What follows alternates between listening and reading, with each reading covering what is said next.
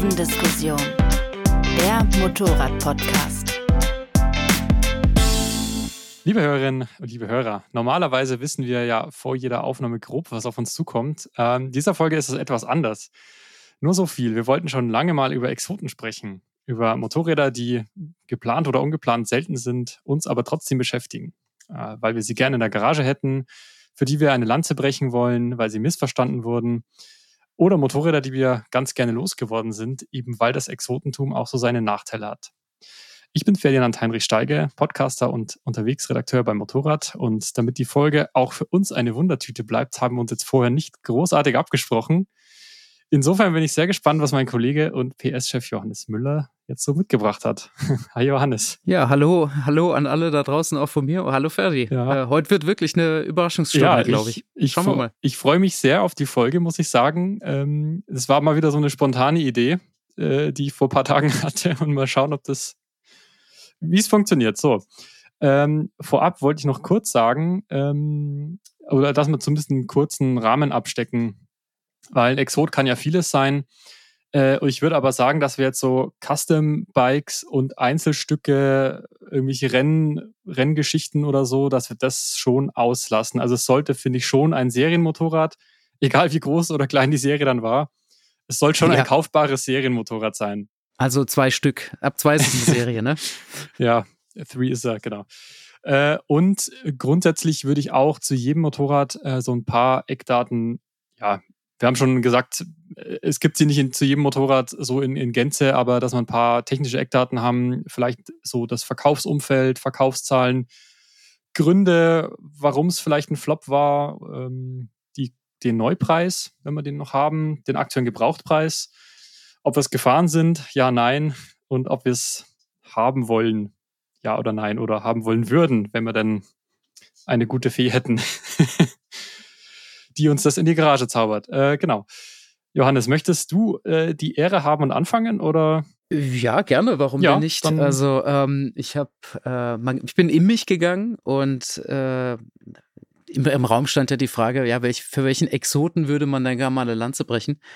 Und äh, ja, mir ist da also äh, sehr, ich habe deshalb so spontan zugesagt, weil mir eigentlich sehr spontan gleich drei, vier, fünf Maschinen eingefallen sind. So viele gleich. für, ja, ja, die ich so für, für missverstanden gut. halte oder, äh, oder auch interessant, die aber nie so eine große Rolle spielen.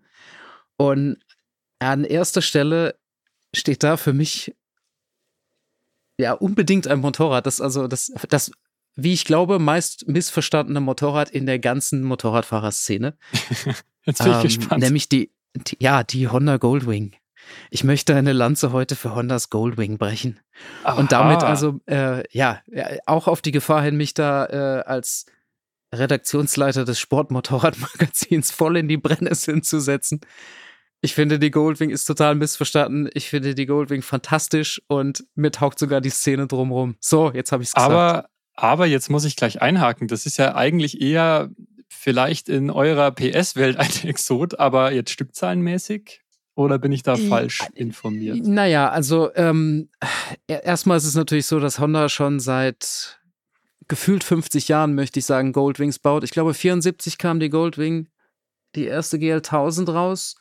Hey, da steht ja nächstes Jahr sogar ein Jubiläum an, ne? Ja, noch eins.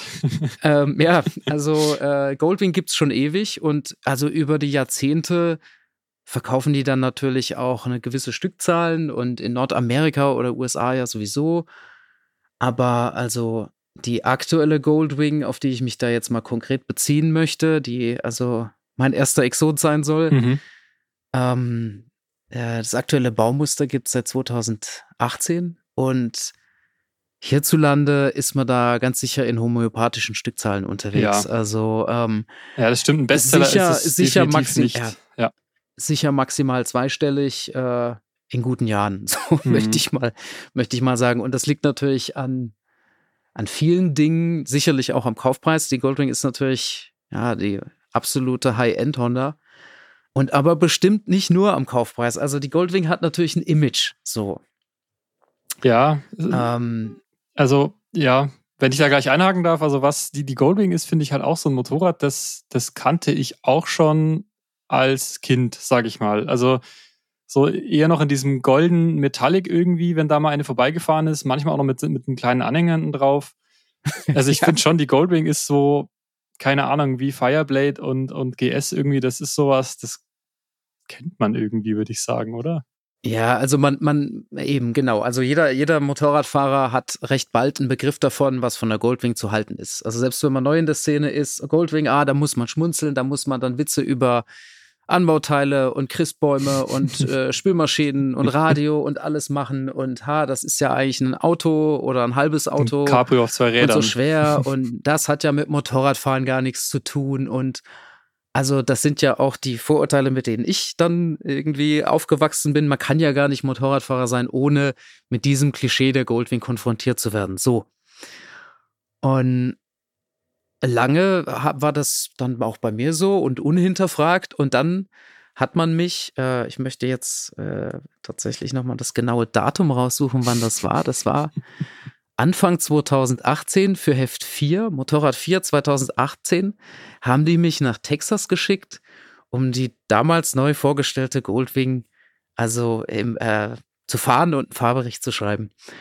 Und ich bin dann da so hingekommen und mit meinen Vorurteilen und dachte, oh, was, was, was wird das jetzt? Was kommt da auf mich zu?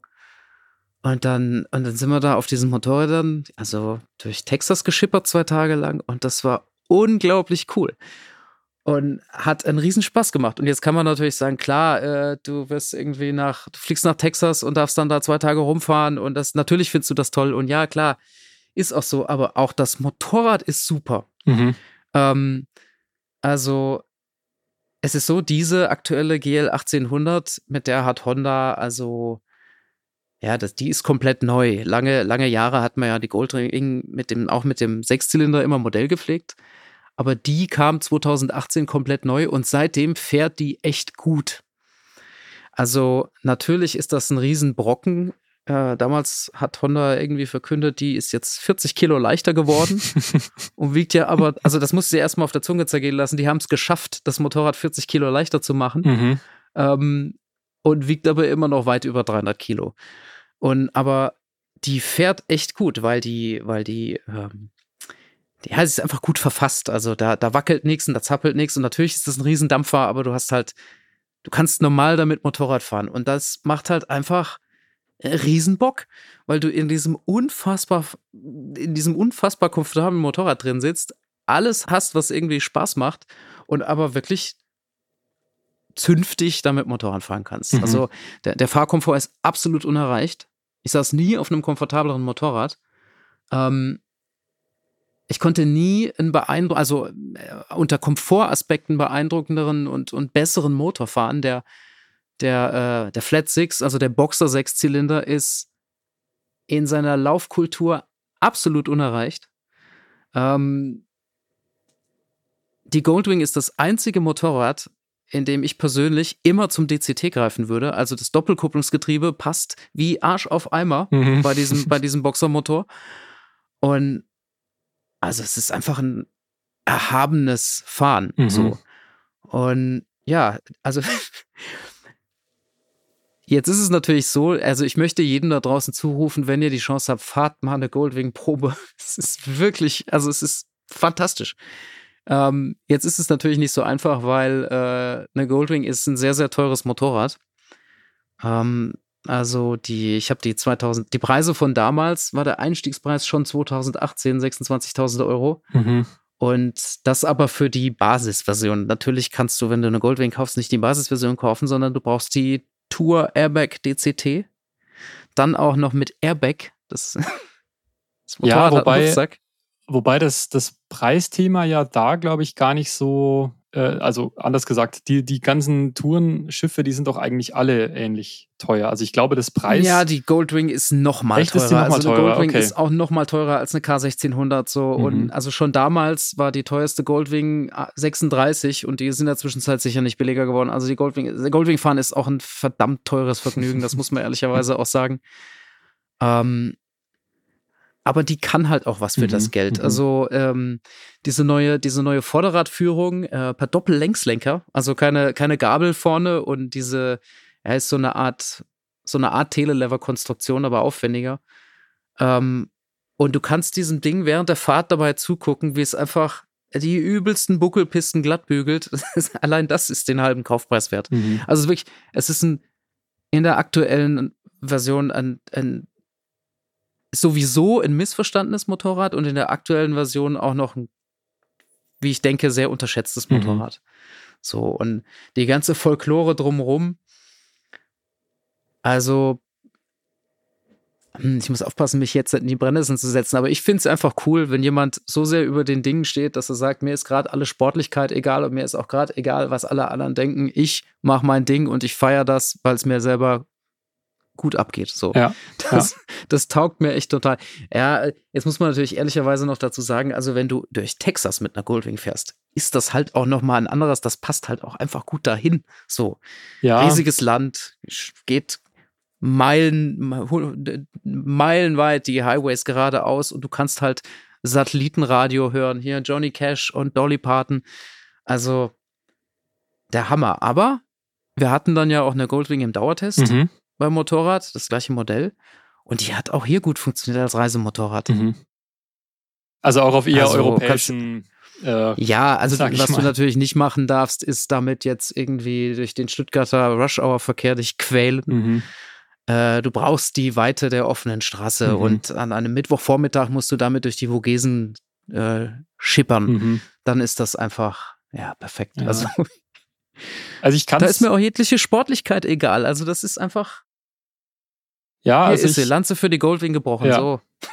kann ich äh, gut verstehen. Also mir geht's da ähnlich oder ich, ich denke, das kann, kann jeder irgendwie nachvollziehen. Ähm, es ist ja auch immer leicht, äh, da so ja ein bisschen hämisch irgendwie drüber zu, zu lächeln und so und sich drüber lustig zu machen, ohne es je gefahren zu sein. Das Ähm, ist der Punkt. ja. Wenn du das gefahren bist und ehrlich und offen daran gehst und ehrlich mit dir selbst bist, musst du eingestellt, ey, das funktioniert einfach verdammt gut. So. Ja, also ich, ich, ich habe mich ja erfolgreich äh, darum gemogelt, die, die Dauertest äh, Goldwing zu fahren. ähm, aber ich hatte dann auch, ich, ich glaube im, im Rahmen des Praktikums damals, dann bin ich halt irgendwann, musste ich zu irgendeiner Präsentation und da war halt dann nur noch die, äh, was war das, die Harley Davidson Softail Heritage. Äh, ja, das war halt das einzige Motorrad, was so halbwegs reisetauglich war, was bei uns im Dauertest-Fuhrpark war. Okay, musste ich halt die nehmen und sobald ich aus Stuttgart raus war, muss ich auch sagen, auf der Autobahn habe ich das auf einmal verstanden. So. Und vorher habe ich es auf einer objektiven Ebene schon verstanden, aber ja, und auch mit einer R18, Hä? die ich da mal gefahren bin. Ja, es ist halt so. Das ist wie, wie Reisen ist äh, gefährlich für Vorurteile. So ist es halt mit Motorradfahren irgendwie auch. Sobald man das mal Ja. irgendwie sich dem nähert und dem mal schon eine Chance gibt, ich meine, man muss ja trotzdem kein Fan werden, aber man kann ja dann zumindest anerkennen, was das Ding kann und ja, und dass Ja, es das oft also- auch sehr gut macht, ja. Ey, Das ging, das, das war nämlich auch keine Liebe auf den ersten Blick, muss ich sagen. Also klar, mich hat dieses Texas-Erlebnis da geflasht, aber jetzt mal, also äh, nüchterner betrachtet, erschlossen hat sich das Motorrad über den Antriebsstrang. Also der, der, der Boxer Sechszylinder, immerhin ein 1800er, der hat gar nicht so viel PS. Mhm. Witzigerweise wirbt Honda auch nie mit der Leistung. So. Äh, bei jedem normalen Motorrad steht irgendwo eine Broschüre, hat so und so viel PS. Bei der Goldwing musst du im Kleingedruckten suchen, bis du irgendwo findest, ja, 120 PS. So. War das bei den Das ist Rolls egal, Royce so nicht auch immer Wie so bei dem früher? Rolls Royce, genau. Ja, äh, wie viel. Leistung hat er? Ja, ist doch egal, adäquat. Ja, genau, So. adäquat. Und genau so ist es bei der Goldwing. Drehmoment ist da das Stichwort, ja. Und einfach wie, wie, also die Laufkultur, nochmal, Mhm. Boxer Sechszylinder, kr- perfekter, also nahezu perfekter Massenausgleich. Ähm, und auch so ein gediegener, schön mönchsmäßig brummender Sound, also unaufdringlich und ja, andienlich so. Und, und wie, wie, wie perfekt dieser Motor mit diesem DCT-Getriebe Mhm. harmoniert. Ja. Also wirklich, das so, wieso fährt an der Ampel los wie so eine dieselelektrische Lokomotive, so, also wie kein anderes Motorrad, ja. Und, und über diesen, über diesen, über diesen Technikreiz dieses Antriebsstrangs hat sich mir dann irgendwann auch das dazugehörige Motorrad, wenn man so will, erschlossen. Mhm, mhm. Und also die ist, die ist gar nicht perfekt so, da, die hat schon auch, die ist für ein Flaggschiff-Modell ist es an manchen Stellen gar nicht so Flaggschiff, so Elektronik und so, naja, und äh, nicht alles ist perfekt, aber die Goldwing ist viel, viel besser als ihr Ruf. Mhm. Ja, Also ich würde eine nehmen um, Ja, um, genau, um, da, genau. um mal einen Haken dran zu machen. da so. wollte ich gerade fragen. Ich würde eine nehmen, aber die sind natürlich, äh, ja, also in Deutschland und europaweit eher homöopathisch verkauft worden. Die Szene ist nicht so riesig. Die Gebrauchtpreise sind jetzt auch nicht irgendwie äh, weggebrochen. Und da kommen wir dann nämlich zu dem Punkt, jetzt könnte man ja auch überlegen, ja, vielleicht könnte man sich ja eine alte Goldwing kaufen. mhm. Ähm, weil also so eine gut abgehangene, weiß nicht, 90er Jahre Goldwing kriegst du ja schon äh, mit, keine Ahnung, sechs- oder siebenstelliger Laufleistung. Gibt sicher auch günstiger, aber da kaufst du dann halt auch echt wahrscheinlich eine tickende Zeitbombe. So, ja, Honda-Qualität, aber weiß nicht, versuch mal bei einer Goldwing ein Radlager zu tauschen. So, Mhm. das ist keine, das ist keine KTM Duke, da brauchst du eine Garage für. Mhm. Also, ich, war, ich stand mal daneben, als unser Werkstattmeister Gary also das Hinterrad an der Goldwing ausgebaut hat. So, da hast du ein Wochenende zu tun. Ja, hat, hat alles Also seinen ist dann Preis. schon eher so. Ich meine, ich würde, ich würde zu jedem Motorrad sagen, ja, ich will's. Aber bei einer Goldwing, da brauchst du ja auch den Platz dafür, ja. Ja. Also die, die stellst du ja nicht mal eben so irgendwie ins Treppenhaus. Ja, und wenn die Garage eh schon voll ist, oder? Dann. Äh, Ja, also es, es, es, es wird wohl, es, es ist ein Exot, für den ich einen, einen Softspot habe, aber es mhm, wird wohl, mhm.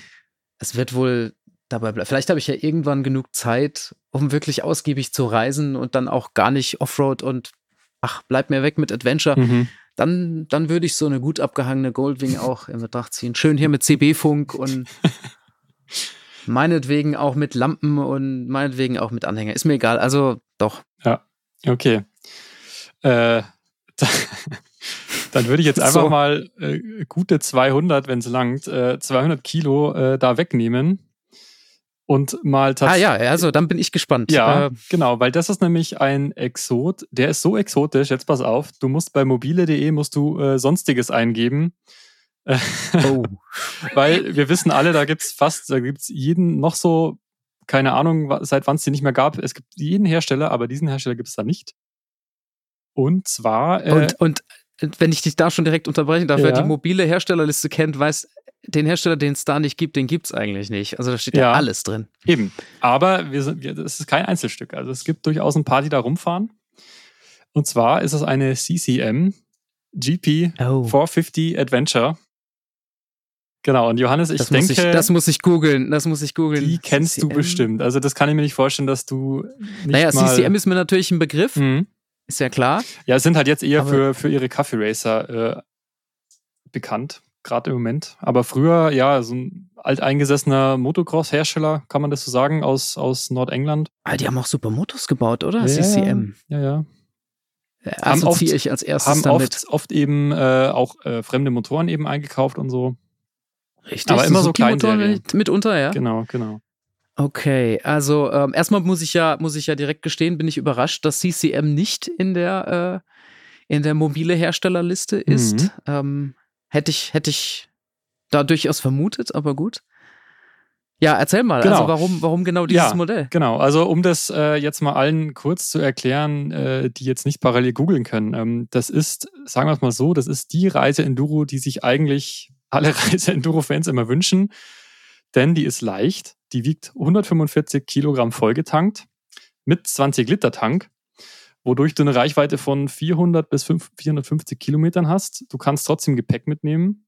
Das ist ein äh, 450 Kubik Einzylinder mit 40 PS. Also auch gar nicht so wenig. Äh, 21 Zoll vorne, 18 Zoll hinten, also alles, was man so braucht. Ähm, und kostete, also wurde so zwischen 2013 bis 2016 ungefähr gebaut. Hat auch keine ABS gehabt und jetzt nicht übermäßig Elektronik oder so. Feinste Komponenten ringsrum. Äh, genau, und kostete damals so ab 9500 und mit bisschen Zubehör ab Werk, ja, 12.000, 13.000 Euro. So, So, also leicht, äh, Ähm. mehr als geländegängig, reisetauglich, ähm, dann auch noch ein bisschen exquisit, auch noch hochwertige Komponenten, voll einstellbares Fahrwerk, pipapo. Und der Motor übrigens, ähm, der kam von Kymco bzw. BMW. Äh, das war, ist nämlich der Motor der BMW G450X. Oh, das ist interessant, ja. Genau, und der hatte ja auch irgendwie 50, 60, ich weiß gar nicht wie viel PS und den haben sie halt auf 40 PS äh, detuned. Später gab's dann, gab's dann äh, auch wieder irgendwie Tuning-Kits. Ähm, ja, und da haben halt sich immer viele Leute wahnsinnig äh, Sorgen gemacht, ja, so, so ein Sportmotor, hält der denn das aus, weil sie halt die Wartungsintervalle dann nicht mehr nach Stunden gemacht haben, sondern nach, ich glaube, 8000 Kilometer war so der Intervall. Aber das hat wohl funktioniert. Äh, die genießen einen ganz guten Ruf, die Motoren tatsächlich. Also interessant, ich hätte jetzt getippt, das ist bestimmt Yamaha. Äh, mhm. Äh, hat nicht CCM früher immer japanische Motoren auch gekauft? Ja, ich glaube, ich, glaube, Suzuki war das eben im, im, ja. im, im, im Schwerpunkt. Genau. Ähm, der BMW-Motor, der ja dann bei, bei Kymco gefertigt wurde, ja. ist ja eigentlich berühmt dafür, einer der wenigen äh, Sporteinzylinder zu sein, die also mit relativ viel Leistung nämlich homologiert werden mhm. konnten. Ne? Mhm. Genau. Und ähm, das, also als sich dann eben die ganze Community immer so auf diesen Motor so, so eingeschossen hat, da hat sich dann so im Laufe der Zeit eigentlich rausgestellt, dass eher so die Elektrik und Verkabelung äh, ja, dass das so irgendwie der, die Achilles-Szene des ganzen Motorrads ist. Ähm, also, dass da ganz gerne die, die Lichtmaschinen abgeraucht sind und so Kram. Und das ist, äh, bei mir ist dieses ganze Motorrad so sehr mit meiner ganzen Früh Frühzeit meines Motorradfahrens, sage ich mal, äh, verknüpft. Also ich hatte ja damals eine G650 GS äh, Sertao, äh, auch schon ganz okay so, aber jetzt das komplette Gegenteil und dann entdeckst du halt sowas und ja, und naja. es war dann, es war dann tatsächlich so. Da gab es, glaube ich, zwei Händler in Deutschland, die das, die das vertrieben haben. Und ich bin dann tatsächlich zu einem gefahren äh, in den Harz. Irgendwie vier, fünf Stunden bin ich da hingefahren für eine Probefahrt. und war dann echt sehr, sehr kurz davor, mein Motorrad zu verkaufen. Sämtliche Rücklagen irgendwie, die ich so ein bisschen hatte in meiner Studentenzeit. Aber ich habe dann doch immer überlegt, hm, also und jetzt kommen wir eigentlich zum, zum Thema eben, warum, warum dann nicht? Äh, ich habe dann eben immer gedacht, ja, was machst du, wenn du das Ding erstens artgerecht bewegst, also sprich, wenn auch mal was kaputt geht. Und B, ähm, ja, was machst du eben, wenn das Ding nicht mehr produziert wird und wenn CCM, so wie sie es jetzt eben machen, irgendwelche coolen Kaffee-Racer machen und einfach nichts mehr wissen wollen davon. Und dann stehst du halt da mit deinem 12.000, 13.000 Euro Bike und hast eventuell ein Problem. Und ich meine, klar, du kannst rund um den Motor, das ist ja alles nichts Besonderes und du hast halt, wie gesagt, namhafte Hersteller. Aber das war dann doch immer so meine Sorge, dass man dann am Ende irgendwie so ein bisschen alleingelassen wird, was man bei vielen Besitzern, die im Internet darüber berichtet haben, auch rausgehört hat. Viele genau. Besitzer, genau. das, äh, das suggeriert ja, dass es viele, viele verkauft wurden. Konntest du in Erfahrung bringen, mit welchen von welchen Stückzahlen wir da ungefähr reden könnten? Also ich ja, ja also doch, es hat Manufakturcharakter gefühlt. Ja, ja. Also es war auch so, dass du teilweise, ähm, also man kann ja auch auf Adventure Rider in dem Forum, weißt du, da kannst du ja den ganzen, ja, den ganzen ja. Faden von Seite 1 bis 230 durchgehen. Und ich würde jetzt mal vorsichtig schätzen, so ein paar hundert sind es vielleicht gewesen. Also auch gerade in ja. Nordamerika recht, recht gut angekommen, natürlich in England eben. Ähm, es gab dann auch so Expeditionen irgendwie, äh, wo sie dann so ein ganzes Team mit dem Motorrad ausgestattet haben. Wahrscheinlich halt auch, um zu zeigen, was das Ding kann. Genau, aber jetzt ist es eben so, die wurden 2016 eingestellt, haben eben nicht mehr Euro 4 geschafft und so weiter. Und so seit, also ich habe es jetzt nicht mehr verfolgt, aber damals war immer so das Ding, man hat immer so gemunkelt, dass jetzt eine 600er kommt, dass man da wohl einen mhm. SWM-Motor nutzen will, aber ja. Und ähm, genau, und jetzt findest du vielleicht so eins bis drei, die dann irgendwo als Okkasion angeboten werden. Ähm, bei sonstiges eben oder bei irgendwelchen anderen Plattformen und dann kosten die halt immer noch so 8.000, 9.000 Euro. In, jetzt habe ich vor ein paar Tagen ein paar gesehen, die in England dann angeboten werden, so für 5.700, 5.800. Ja. ja. Da steht dann jetzt noch der Import und, an, auch, auch schwierig, gell? Ja, und, und das eben abzurunden, also gefahren, ja, bin ich sie. Und wie gesagt, ich war auch echt schwer verliebt in Ja, dieses, wie fuhr sie denn? Also. Ja, also das, ich meine, das ist natürlich schwierig. Ich bin damals, ich kannte damals noch nicht so viele Motorräder und ich habe mich jetzt auch nicht getraut, so diese Vorführmaschine des, also es war quasi die Privatmaschine hm. des Händlers. Warst du also nicht auf der Motocross-Strecke? Nee, nicht so ganz. Ich bin mal so ein paar herbstliche Waldwege ein bisschen vorsichtig entlang gebröttelt und so. Ähm, also es fuhr sich schon, ja, leichtfüßig, hat Spaß gemacht. Äh, so 40 PS, wie gesagt, bei 145 Kilo. Das war auch echt, echt ganz cool. Und ich fand einfach dieses Gesamtkonzept so geil. Eben wie so eine 640 Adventure von KTM, nur eben noch mal hm. leichter. Und ja. ja. Aber wie gesagt, ich habe mir dann irgendwann gedacht, ähm, nee, lieber doch nicht. Und äh, schon gar nicht so als unerfahrener, damals noch sehr unerfahrener Schrauber. Ähm, Ersatzteilversorgung, bla bla bla. Ähm, Ja. und das ist auch der Also Grund, der- wes, was mich auch bis jetzt davon abschrecken würde. So ganz abgesehen von den, wie gesagt, doch so ein paar negativen Berichten. Ich meine, natürlich, es melden sich im Netz immer die, die Probleme haben, aber bei der Stückzahl sind es proportional halt schon äh, viele Leute, die dann doch wieder irgendwann auf was Größeres, Schwereres eines größeren Herstellers umgestiegen Ja. sind. Äh, also mir, mir kommen da zwei, drei Gedanken. Jetzt ist natürlich so, der BMW-Motor genießt eben eigentlich einen ganz guten Ruf. Mhm. Ähm, sicher nicht der schlechteste Antrieb dafür, aber jetzt Thema Adventure Riding und Offroad, da stürzt man ja auch mal und dann scheint der Rahmen ja ein äh, äh, CCM-eigenes Konstrukt zu sein. Also das mit, ist- mit anderen Worten, Das ist gut, dass du es erwähnst. Der Rahmen ist nämlich auch noch so eine Besonderheit. Das ist nämlich ein Bond-Light-Rahmen. Das heißt, der ist verklebt und nicht verschraubt. Oh, äh, rote Flaggen. Nee, ja, ja, ja. Das ist auch nach dem Motor nämlich das nächste, äh, worauf sich die Leute gestürzt haben. Aber hat CCM auch versichert. Sie haben keine Ahnung, wie viele Meilen auf ihren Motocross-Pisten damit abgeschrubbt. Und ich habe dann sogar mal den, den Marketing-Manager damals gefragt. So super äh, für, für meinen Blogbeitrag damals. Und der meinte auch, man könnte so, falls irgendwas wäre, man könnte den wohl durch Erhitzen auch wieder lösen. So, so dieses, weißt schon, äh, irgendwelche Schrauberbuden Naja. in, in dritte Weltländer-Szenario. genau. Also auch technisch echt, echt irgendwie interessant, äh, aber irgendwo dann doch wieder am falschen Ende gespart. Es war auch sowas, diese Seitentanks, es waren ja drei Tanks.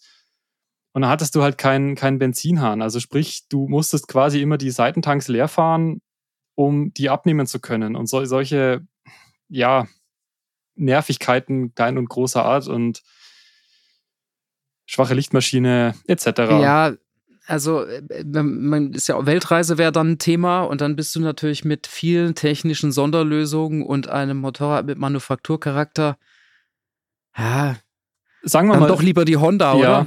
Also sagen wir mal so, es hat mir eigentlich dann doch wieder ein Stück weit die Augen geöffnet. So, wir hatten das ja in unserer Reise-Enduro-Folge so, man schimpft immer viel aufs Gewicht und mittlerweile weiß ich das ein bisschen anders zu schätzen oder sehe es ein bisschen anders, eben dieses, dieses Gewichtsthema und ja. Also insofern Ja, kein, also ich würde sie natürlich geschenkt nehmen, aber ich würde jetzt, ich persönlich würde jetzt kein Geld, das wäre mir einfach zu viel, ja. too much of a gamble. So. Also wenn es jetzt, wenn es jetzt ein Schnapper wäre, Mhm. wenn also die Gebrauchtpreise dafür total im Keller wären, könnte man natürlich bei den Eckdaten schon irgendwo schwach werden. Ein Gedanke kommt mir da auch noch. Mhm. ähm, 450er Adventure Bike Schrägstrich Rallye äh, Gerät. Äh, da haben wir ja ganz aktuell jetzt einen, einen interessanten Kandidaten aus China, ne? Also, wenn man, wenn man die Frage stellt, was gäbe es denn noch, Mhm. muss man ja ganz aktuell die Kove 450 Rallye nennen, ne? Mhm. Die ja eigentlich, was die Eckdaten angeht, da sehr nah dran zu sein Ja, ich scheint. habe jetzt das Gewicht nicht so auf dem Schirm, aber ja klar. Ja, also, müsste, dürfte, sollte hinkommen. Ja. Also es gibt natürlich, äh, es gibt noch keine EU-Homologation oder die erfolgt gerade, wenn, wenn mein Stand der richtige ist. Aber ähm, also 130 Kilo mit leerem Tank müsste in etwa da auch so die, mhm. sollte in etwa die Hausnummer sein. ja. Da hätte ich auch Also spannend finde ich ja, spannend Ja. finde ich ja, ich, natürlich, CCM kennt man natürlich schon irgendwie so als Exot, aber die 450 Adventure war mir tatsächlich noch absolut ich, ja, äh, neu. ich, ich finde es halt, das hat Seltenheitswert. ich find's halt um, um da wirklich einen Strich drunter zu machen, ich finde es halt einfach interessant, weil das einfach genau das Motorrad ist, wo so viele Reiseenduristen und Adventure Rider und Globetrotter alle wollen so ein Motorrad haben und dann wird sowas gebaut und naja, dann kauft es halt doch nicht jeder. Und ähm, es funkt, also irgendwo hat es dann halt vielleicht doch einen Grund, warum es das nicht so groß gibt, wie es ja. Aber interessantes Ja, Motorrad, also klar. Allemal. Also wollen wir zur nächsten damit? Ja, ja, gerne. Also nachdem ich dann ja mal eine Lanze für die Unsportlichkeit gebrochen habe, äh, möchte ich möchte ich meinen nächsten Exoten äh, am diametralen Ende äh, diametral gegenübergesetzt verorten sozusagen. Von der Goldwing oder von Ähm, der Von der von der von der Goldwing tatsächlich. Ähm, denn also ich fahre ja gern Supermoto. Fangen wir mal so an. Und ähm, in der Supermoto-Welt, also der, der echten sportlichen Supermotos, äh, kann es eigentlich nur Einzylindermotoren geben, weil niedriges Gewicht äh, und ja, irgendwann ja auch mal von der Enduro-Motocrosser abgeleitet, das ganze, das ganze Prinzip Supermoto, wenn man so will. Und ähm, so gesehen konnte eine echte Supermoto nur ein Einzylinder sein.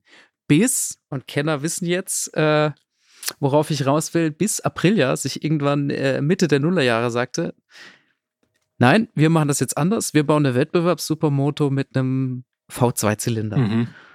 Äh, du kennst das Modell, auf das ich raus will, oder die Ist Modelle? Das, ja, die Dorso Duro 750 und Nein. 1000, oder? Nicht? Nein, Ja gut, das sind, auf dann, die falsche. das sind dann die Straßenversionen quasi davon, oder? Da habe ich dich jetzt auch auf die falsche, auf die falsche Fährte äh, geführt. Ich will zur Aprilia SXV 550, der äh, äh, bislang einzigen ja, Wettbewerbssupermoto mit, mit einem Zweizylindermotor, ähm, die also ja, die, die so, so einen krassen Exotenstatus genießt aus, aus so vielen verschiedenen Gründen und die also als Motorrad für mich immer extrem begehrenswert war und aber gleichzeitig an der symptomatisch sich quasi alles festmachen lässt, was mit, mit negativen Italien-Klischees und auch so ein bisschen mit der, mit der, mit der Aprilia-Misere zu diesem Zeitpunkt äh, ja in, in Zusammenhang steht. Mhm. Also, und das macht sie aber, also sie ist einfach erstmal für mich äh, wahnsinnig begehrenswert. Mhm. Dazu hole ich vielleicht ein bisschen aus. Also eins meiner ersten Motorräder war, war eine, eine Honda XR Supermoto, XR 600 als, als Umbau. Auch die schon nicht so richtig offen zulassungsfähig, schon damals. Ähm, und, und natürlich auch so ein Frankenstein-Umbau. Und also ich würde nie, nie jemanden dazu raten, das nachzumachen, aber in dieser, in dieser Szene sich bewegend war die, war die SXV zu dem Zeitpunkt damals einfach das Gerät. Also, ähm, und Aprilia hat die auch quasi also mit einem Schein verkauft. Das heißt, du konntest damit zum, zur Zulassungsstelle gehen, konntest dir ein Kennzeichen geben lassen und konntest auf der Straße damit rumfahren. Und das war halt, ja, das war total, total irre. Also äh, vielleicht mal zu den, zu den Eckdaten, die, oder man muss, man muss noch ein bisschen weiter ausholen. Äh, Aprilia hat diese, diese Plattform SXV als 450er und 550er entwickelt und gleichzeitig als Enduro, nämlich R, RXV und ähm, als 450er und auch 550er quasi parallel, aber immer als Wettbewerbsmodelle, aber immer zulassungsfähig. Mhm. Und die haben die Dinger quasi im Motorsport entwickelt. Also diese Supermotos wurden in der Supermoto WM entwickelt und für die Supermoto WM entwickelt. Und als sie fertig waren, so äh, konntest du das beim Aprilia-Händler kaufen. Und weißt du, warum man da auf den V2 dann gesetzt hat? Ah ja, du kannst auf dem V2 natürlich mehr Leistung holen als aus dem Einzylinder. Mhm. Ähm, also äh, kleinere Einzelhubräume erlaubt dir mehr Drehzahl zu fahren äh, äh, und da, darüber kannst du mehr Leistung aus den Motoren holen. Ähm, Bei nicht so hohem äh, Mehrgewicht dann. äh, das Mehrgewicht, es ist ein Mehrgewicht da im Mhm. Vergleich zum Einzylinder. Ähm, also du kannst davon ausgehen, dass so ein 450er Wettbewerbseinzylinder 110 Kilo wiegt, fahrfertig oder 115 und bei der Aprilia sind es halt 10 oder 15 dann mehr. Mhm. Bei der 450er, wir haben eine SXV 550 mit Straßengeraffel immer noch mit unter 140 Kilo gewogen. Mhm. Und ja, das ist etwas schwerer als die, als die Wettbewerbseinzylinder, aber das ist halt im großen gesamten Motorradkosmos immer noch krass leicht. Mhm. Mhm. Und, und der Motor ist offen für 70 PS gut. Mhm. Ähm, so dürftest du ihn natürlich auf der Straße nicht fahren und ich bin auch mittlerweile, Gottlob, aus, der- aus, der, aus der Phase raus, wo ich was auf der Straße fahren wollen würde. Aber ich hatte das Glück, so ein, so ein Motorrad mal auf der Rennstrecke bewegen zu dürfen und das ist, also es ist ein richtig krasses Gerät und dieser, dieser Motor ist einfach, also ein so kompakter, so leistungsstarker Motor ist wirklich einfach, hat's, also sowas hat's, hat's seitdem nicht gegeben. Mhm. Dieser Motor ist winzig und macht 70 PS. So. Und äh, steckt in einem Alu-Hybrid-Chassis, also ist auch ein extrem aufwendiges Chassis, extrem aufwendige Schwinge. Ähm, das ist einfach als, das ist ein, ein Straßenrennsport-Technik auf die Supermoto-Disziplinen Mhm. äh, bezogen. Mhm. Äh, und das hat's, das hat, also die, die ganzen anderen 450er waren immer vom Motocrosser abgeleitet, also in der Regel so, ähm, also ja, die Japaner haben zu dem Zeitpunkt auch, auch Alu-Chassis verwendet, aber eher einfacher. Und die Aprilia ist da einfach viel aufwendiger gebaut. Mhm. Ähm, und aber, also A, war das Ganze natürlich dann nicht so richtig offen zulassungsfähig. Es gab dann so die Möglichkeiten, das irgendwie äh, über ein Gutachten zu entdrosseln, aber so hundertprozentig legal ist sowas eigentlich nie. Mhm. Äh, das war das Erste. Ähm, und dann kam aber vor allem dazu, dass also es große bis dramatische Probleme mit der Dauerhaltbarkeit dieser Motoren gab. Ähm, da wurde viel über Gründe dann spekuliert. Also äh, die, viele gingen hoch und viele gingen hoch, weil sich Kühlwasser mit Motoröl vermischte. Mhm. Äh, man konnte diese Motoren dann auch haltbar umbauen, aber dazu musste man auch erstmal den kompletten Motor zerlegen. Die Motorräder, die es heute noch gibt, die Handvoll, bei denen wurde das entweder erledigt oder man sollte es erledigen. ähm, Und waren wahrscheinlich trotzdem äh, schweineteuer damals, oder? Ja, war, war recht äh, teuer. Also, f- mhm. ja, Also, Also- im Vergleich zu einem äh, handelsüblichen Einzylinder, sage ich mal. naja, genau. Also du, es gab halt nie was Vergleichbares. Mhm. Wenn man, wenn man wirklich nach was Vergleichbarem suchen wollte, dann, also äh, vergiss DRZ oder so, dann du müsstest bei, äh, bei Huserberg gucken. Mhm. Mhm. Oder vielleicht bei, Hus bei den Husqvarna-Einzylindern aus der Ära, aber selbst verglichen mit diesen krassen Exoten war die Aprilia der noch krassere Exot. Mhm. Also die Und waren was- auch, die waren dann auch, die waren dann auch, die war, das war äh, siegfähiges Material. Also man konnte damit in der deutschen Meisterschaft und in der, äh, der, der WM äh, vorne mitfahren. Das haben die, das haben die da auch bewiesen. Mhm. Aber es hat sich halt einfach nicht durchgesetzt. Was äh, würde man, wenn man jetzt eine findet im, im Netz, äh, was wird da so aufgerufen? Ja, also Schrott gibt's für unter 4000 Euro. ähm, Immer noch viel für Schrott. du- Ja, naja, also äh, da, das ist so ein Motorrad, das muss man extrem nach seiner Historie kaufen. Also äh, es gibt in Deutschland eine Handvoll Experten, die die halt solide aufbauen, sodass diese Motoren also im Rahmen dessen, wofür sie konstruiert worden sind, und das waren keine Autobahnfahrten und das war auch die nicht die Urlaubsfahrt mit Mutti hinten drauf, sondern das war äh, der samstägliche Einsatz auf der Rennstrecke oder mit viel gutem Willen vielleicht ein paar hundert Kilometer im Jahr so äh, ähm, sinnig bewegt. mhm. Äh, und also die, man kann diese Motoren dann so bauen, dass sie im Rahmen dieses Einsatzes funktionieren und auch halten. Wir reden dann trotzdem noch von Serviceintervallen. Ja, also sicher noch deutlich kürzer als bei der 450er CCM, eher im Bereich eben von Wettbewerbsmotorrädern, also Ölwechsel in Stunden, nicht in 1000 Kilometern. Mhm. Aber also man, man kann die so bauen, dass die dann halten und man sollte eine solche dann auch kaufen.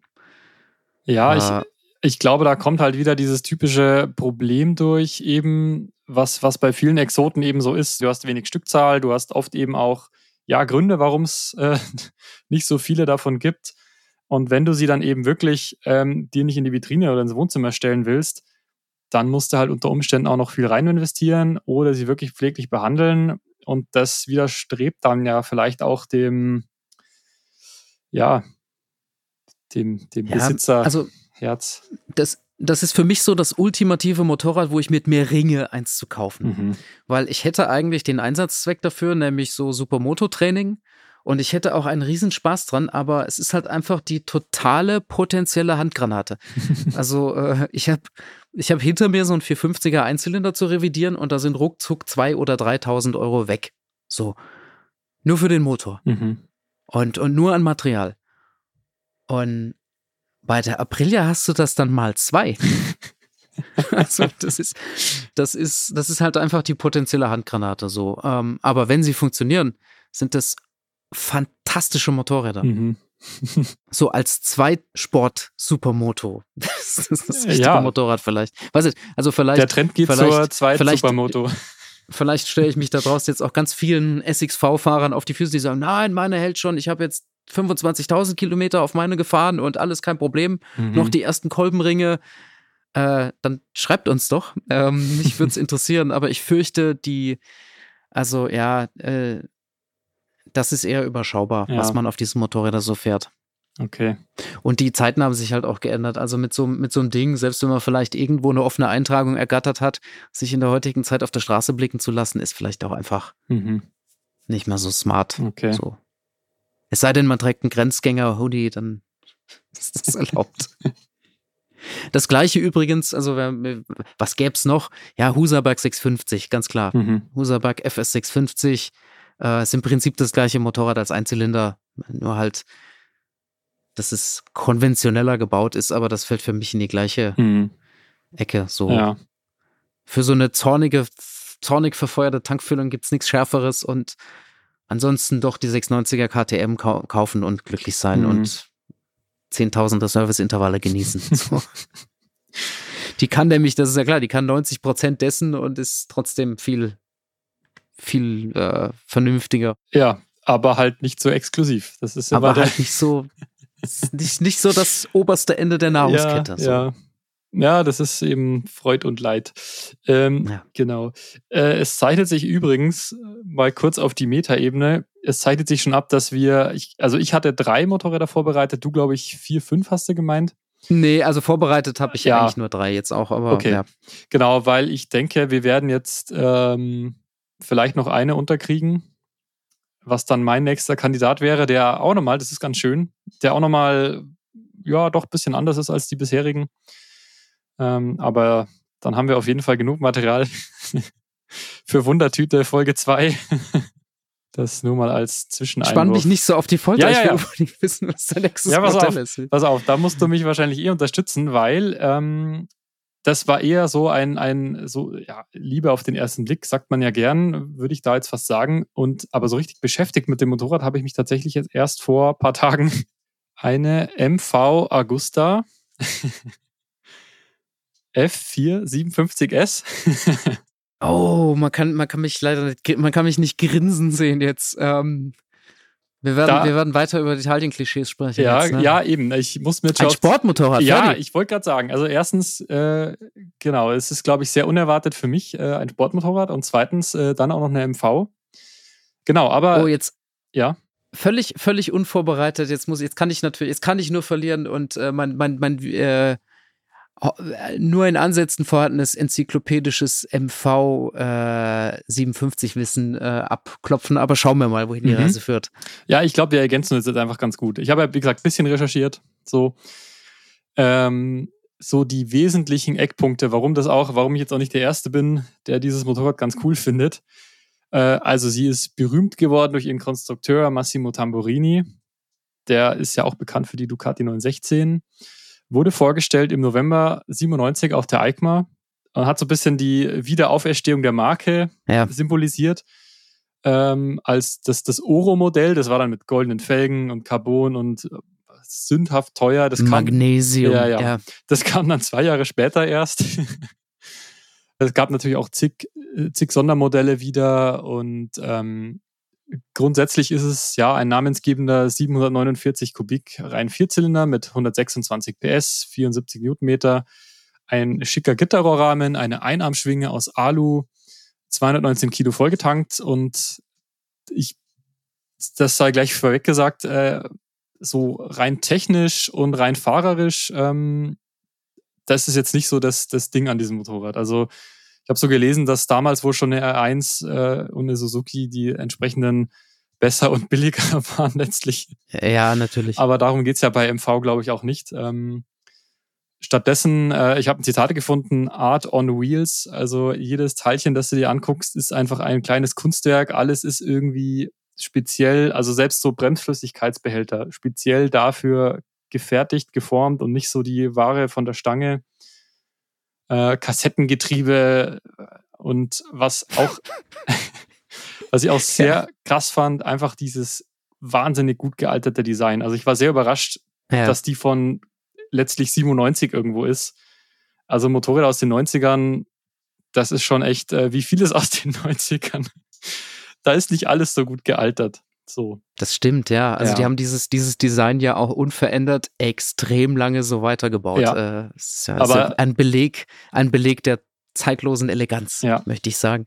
Aber schon so dieser, dieser First Read, wie ja so, glaube ich, der Designer sagt. Also, wenn du dir das Ding so auf den ersten Blick anguckst, so diese silberne Verkleidung und rot oben Tank und alles war super scharf gezeichnet und, und einfach, ich meine, gut, der Heckbürzel ist so das Einzige, was ich so ein bisschen, ja, oder auch diese Underseat-Auspuff-Geschichte, das ist halt schon ein bisschen 90er-mäßig, aber alles andere finde ich echt, wow, richtig genial und und das ist also wirklich bei, bei Supersportlern, ähm, Johannes, du weißt es, da muss schon irgendwie was echt, also für mich sind das oft auch einfach Joghurtbecher, muss man sozusagen. Und die, die, Ja. die MV, also die hat mich irgendwie echt gekickt. Genau. Ja, bist du denn schon mal so ein Motorrad gefahren? Also so eine, Natürlich. so eine MV? Natürlich nicht. Ich, ich weiß natürlich nur die äh, Geschichten der Kollegen. Ich meine, dass ich mal eine brutale gefahren bin vor ein paar Jahren, die jetzt wahrscheinlich auch nicht wirklich damit zu vergleichen ist. So eine brutale 800, glaube ich, war das. Ja, Ähm, insofern, es ist eine MV, in der Ja. in jeder MV steckt die ganze MV-Ness. Ja. MVs, möchte ich sagen, doch. Also was ich halt eben mir so ein bisschen raus oder immer schon rausgehört und rausgelesen habe, ist eben, dass wenn eine MV gut läuft, gut gemacht ist, vor allem das Fahrwerk gut eingestellt ist, gut abgestimmt ist, dann ist das Ding fahrerisch genial und wenn es aber nicht gut eingestellt ist oder so, dann ist es eigentlich ziemlich teuer dafür, dass es nur so mittelmäßig. Aber da lehne ich mir jetzt sehr weit aus dem Fenster. Ja, da, also zu der 57er muss ich natürlich gestehen, fehlen, fehlen mir die konkreten Erfahrungswerte. Mhm. Äh, Das ist äh, lange, lange vor meiner Zeit. Äh, 1997 hatte ich also die, die Serie war dann keinen Führerschein. die, die Serie war dann Äh. 2000 bis 2003, habe ich glaube ich noch nicht gesagt. Ja, genau. Also das, das, das liegt fahrerisch vor meiner Zeit. Ähm, Ich kann da auch nur rezipieren, was man, was man über das Motorrad weiß. Ja. Und das ist tatsächlich, dass natürlich die, die GSX-R 57 dieser Zeit schon stärker war. Also, äh, also natürlich war diese Serie Oro, die diese große Welle der MV-Wiederauferstehung quasi äh, geschlagen hat. Ähm, Sammlerstücke. Ja. Äh, aber und technisch gesehen war dann war das also man, man sagte, dass der Motor auch mehr Leistung hätte haben dürfen, Mhm. um das mal vorsichtig zu formulieren. Ähm, war, war nicht der ganz krasse Brecher motorisch.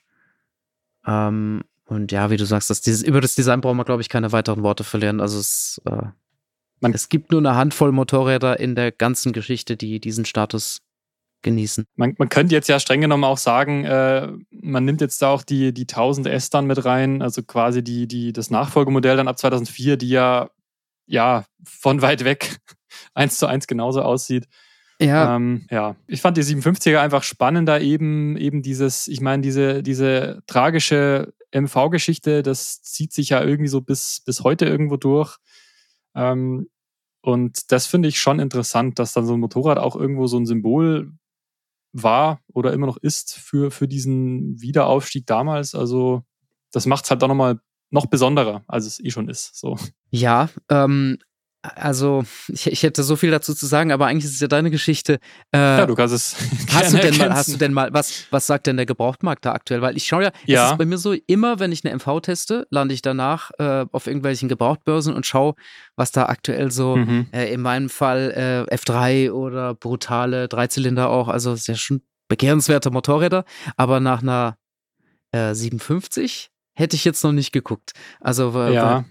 Hast du Zahlen? Ja, ein paar habe ich. Also ich habe äh, Verkaufszahlen äh, insgesamt 900. Äh, da bin ich mir jetzt aber nicht sicher, ob das nur die Serienmotorräder sind. Also oft, die hatten ja sehr oft äh, limitierte Editionen, die dann auf 300 Stück äh, irgendwie limitiert waren. Es, es gibt Also- kein Motorrad, von dem es mehr äh, Limited Edition gibt als dieses tatsächlich. Also Ja. wir haben sie mal alle recherchiert und es sind Okay. mehrere Dutzend. Okay, dann ist Wikipedia an Ja. der Stelle ähm, noch Also unvollständig. m- mit den, mit den Tausendern ist Ach so, es, es ist okay. absurd. Äh, also Ja, also Verkaufszahlen ist, ist schwierig. Man kann auch davon ausgehen, dass es nicht besonders viele waren, vermutlich auch ein paar hundert, Naja. keine Ahnung. Aber je nachdem, ob du jetzt nur Deutschland oder ganz Europa anguckst, ähm, ja, und die hat damals jedenfalls, um das auch noch gesagt zu haben, 33.395 D-Mark gekostet, 2000. Ähm, und gebraucht ähm, habe ich jetzt drei Stück gefunden aktuell, wenn man die ganzen äh, Brutales aussortiert, die da trotzdem mit auftauchen.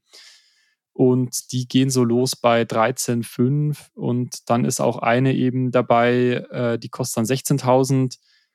Ähm, und da ist aber keine mehr als 25.000 Kilometer gelaufen. Also eine hat auch vielleicht 3.000 Kilometer, steht auch dabei, Sammlerstück. Ja. Und das ist wieder, also da kommen wir wieder genau zu dem Punkt, ähm, will ich so ein Motorrad dann wirklich auf der Rennstrecke bewegen? auf keinen Fall. Also, äh, sorry. Ähm. Ja, also, und das ist halt, finde ich, die, die, das Tragische. Ja, also der, eine originale F4 57 ist natürlich komplett in, muss, muss eigentlich in Sammlerstatus sein. Ja. Ähm, also, wenn ich eins gelernt habe über die F4, dann, dass man sehr genau gucken muss, um welches Modell es sich handelt, weil die von unterschiedlicher, manche der Motoren halten, andere nicht. So. Ja. Ähm, und dann gibt es noch eine Schule von, von Leuten, die sagen, kauf lieber eine mit ein paar mehr Kilometern, weil wenn die 30.000 runter hat, weißt du, dass der Motor quasi gehalten hat. Ja. Und keiner von denen ist, der dir um die Ohren fliegt. So. Das kenne ich auch von ähm, anderen Motorrädern. die Herangehensweise. Also man muss da wirklich, man muss da wirklich nach Hubräumen trennen und, mhm. äh, und sehr, sehr genau hingucken. Ähm, ja, also das finde ich macht es ja nur noch tragischer, dass man eigentlich sagt, also wenn das Ding jetzt technisch äh, bulletproof wäre, wie man immer so sagt, ähm, dann wäre es ja auch nochmal was anderes. Aber wenn ich halt wirklich sage, okay, das ist bildhübsch, äh, aber schweineteuer und ist letztlich nur ein, eine schweineteure Skulptur, die ich mir ins Wohnzimmer stelle, ähm, ja, dann muss man eben das Geld auch so übrig haben und das Ding dann ja. dreimal im Jahr ausführen vielleicht, ich weiß es nicht. Also für die Rennstrecke sind sie sicher zu schade. Mhm. Ähm, und für die Landstraße sind sie aber zu racingmäßig eigentlich. ähm, außer, also nein, also ähm, die MVs sind alle recht straff bis hart abgestimmt. Ähm, aber man könnte ja natürlich mit diesem Motorrad wie mit jedem anderen auch zum Fahrwerksspezialisten gehen und sagen, ey, stimme das mal bitte auf mich ab. Und so, dass es auf der Landstraße funktioniert. Und dann geht das auch. Es ist kein geschriebenes Gesetz, dass eine MV bockelhart bleiben muss. Mhm. So, man kann die auf sich abstimmen und dann fährt die auch schön. Dann hast du halt immer noch diese krasse Sitzposition, aber es soll ja Leute geben, die sowas gut finden. Und ach, mit einem gemachten Fahrwerk stelle ich mir das schon gut vor. Mhm, so. Mhm. Ja. Doch. Also genau, um es zusammenzufassen, ja, nicht, nicht gefahren, auch noch nie in Live gesehen, aber der Reiz ist definitiv da.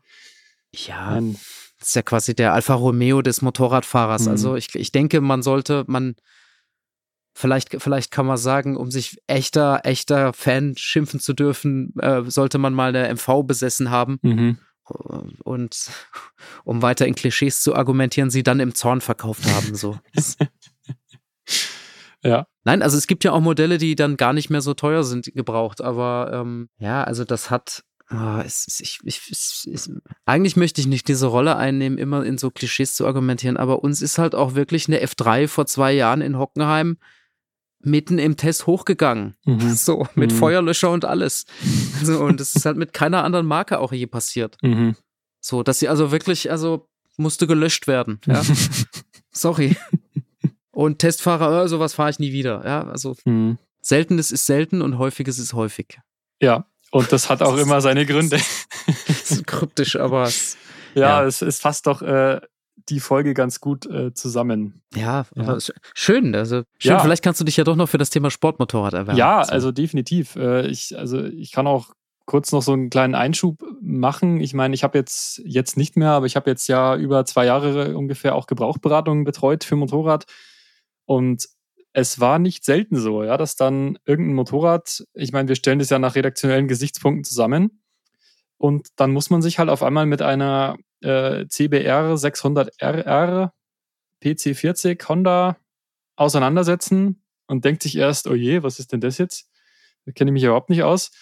Und so im Laufe der Recherche gewinnt man so gewisse Sympathie für das Motorrad und dann checkt man ja irgendwann die Gebrauchpreise und dann denkt man sich, ja, irgendwie würde mein, mein Portfolio, das ich so in der Garage habe, ganz gut ergänzen vielleicht. Also wie gesagt, das ist mir nicht, nicht nur einmal passiert und das sind nicht immer nur äh, Enduros, die ich so gern habe, sondern dann auch gern mal so ein Sportler. Also klar. Ein, ein bisschen ist ja auch immer der Jäger- und Sammlertrieb dabei, oder? Also ja, ähm, ja. Ich habe zum Beispiel das Gefühl, äh, ein Motorrad jedes großen Herstellers einmal besitzen zu wollen. Mhm. So. Äh, einfach, einfach um mal, keine Ahnung, eine Kawasaki oder eine BMW besessen zu haben. Mhm. Also äh, ich würde zu keinem Motorrad Nein sagen. Ja. Ja, gut. Also äh, ich habe auf jeden Fall noch ein, zwei äh, Motorräder, die, ja, die sind wahrscheinlich sehr erwartbar, aber die werde ich dann äh, in der nächsten Folge enthüllen. Und bestimmt. Sollen wir uns noch ein bisschen was aufheben? Ja, auf jeden Fall. Und bestimmt kommt, kommt eh wieder irgendwas dazu. Also, aber jetzt. Also wäre vielleicht eine gute, eine, eine gute, ähm, ein guter Zeitpunkt, mal äh, so Hörer-Exoten abzufragen, oder? So Guilty Pleasures und ja, de ähnliches. definitiv. Also, genau. Äh, genau. Habt ihr auch Exoten in der Garage stehen oder eben auch einen Suchauftrag in der Gebrauchbörse? Das äh, ist ja auch mal ganz fatal. Ja, meiner, meiner ist, ich, also äh, Suchauftrag ist ein witziger, witziges Stichwort. Ich habe nämlich genauso einen Suchauftrag. Mhm. Radius, Radius eng, Preis niedrig, äh, über 20 PS, ab dafür und da kommt so viele schöne Sachen dabei raus. Ja. Äh, Auch, auch, auch Jetzt habe ich deinen. Aufruf, jetzt habe ich deinen Aufruf unterbrochen. Nö, also der Aufruf ist ja im Prinzip, genau. Ja, Aufruf Teil 2 ist quasi, ähm, wie findet ihr dieses Format? Äh, also uns, also mir hat es jetzt sehr viel Spaß gemacht äh, und wie gesagt, wir haben genügend Material für beliebig viele Fortsetzungen. Aber es ist natürlich auch ein kleiner Testballon und äh, deswegen die Frage an euch da draußen, wie gefällt euch das Format? Äh, schreibt uns gerne einen Kommentar unter die Folge oder eine Mail an die bekannte Mailadresse podcast.motorradonline.de. Und äh, Johannes, bevor wir uns jetzt verabschieden, nochmal ein ganz kleiner Exkurs ähm, und eine kleine Vorschau. Äh, wir haben nämlich bald äh, Bea und Helle von Time to Ride im Podcast zu Gast. Äh, die beiden, wer sie nicht kennt, äh, sind seit fünf Jahren auf Weltreise unterwegs, äh, machen Vorträge, Workshops, äh, alles Mögliche, haben auf ihrer Webseite auch viel Wissen zusammengetragen. Und wir dachten uns, äh, wenn ihr da besondere Fragen habt, ob jetzt zur Reise, zu den Motorrädern, zur Ausrüstung oder was auch immer, dann schickt uns auch einfach mal eure Fragen, die ihr an die zwei Weltreisenden habt. Äh, ebenfalls an podcast.motorradonline.de. Und ich würde die Fragen dann mal sichten und bestimmt auch ein paar zusammenfassen und aber möglichst viele in der Folge unterbringen. Genau. Klingt spannend. Ja. okay. Dann äh, danke, Johannes, für deine für deinen interessanten Mix. Und ähm, ich denke, wir werden uns bald wiederhören zu diesem Thema. Ja, dank dir und danke fürs Zuhören. Jo. Ciao. Also, ciao.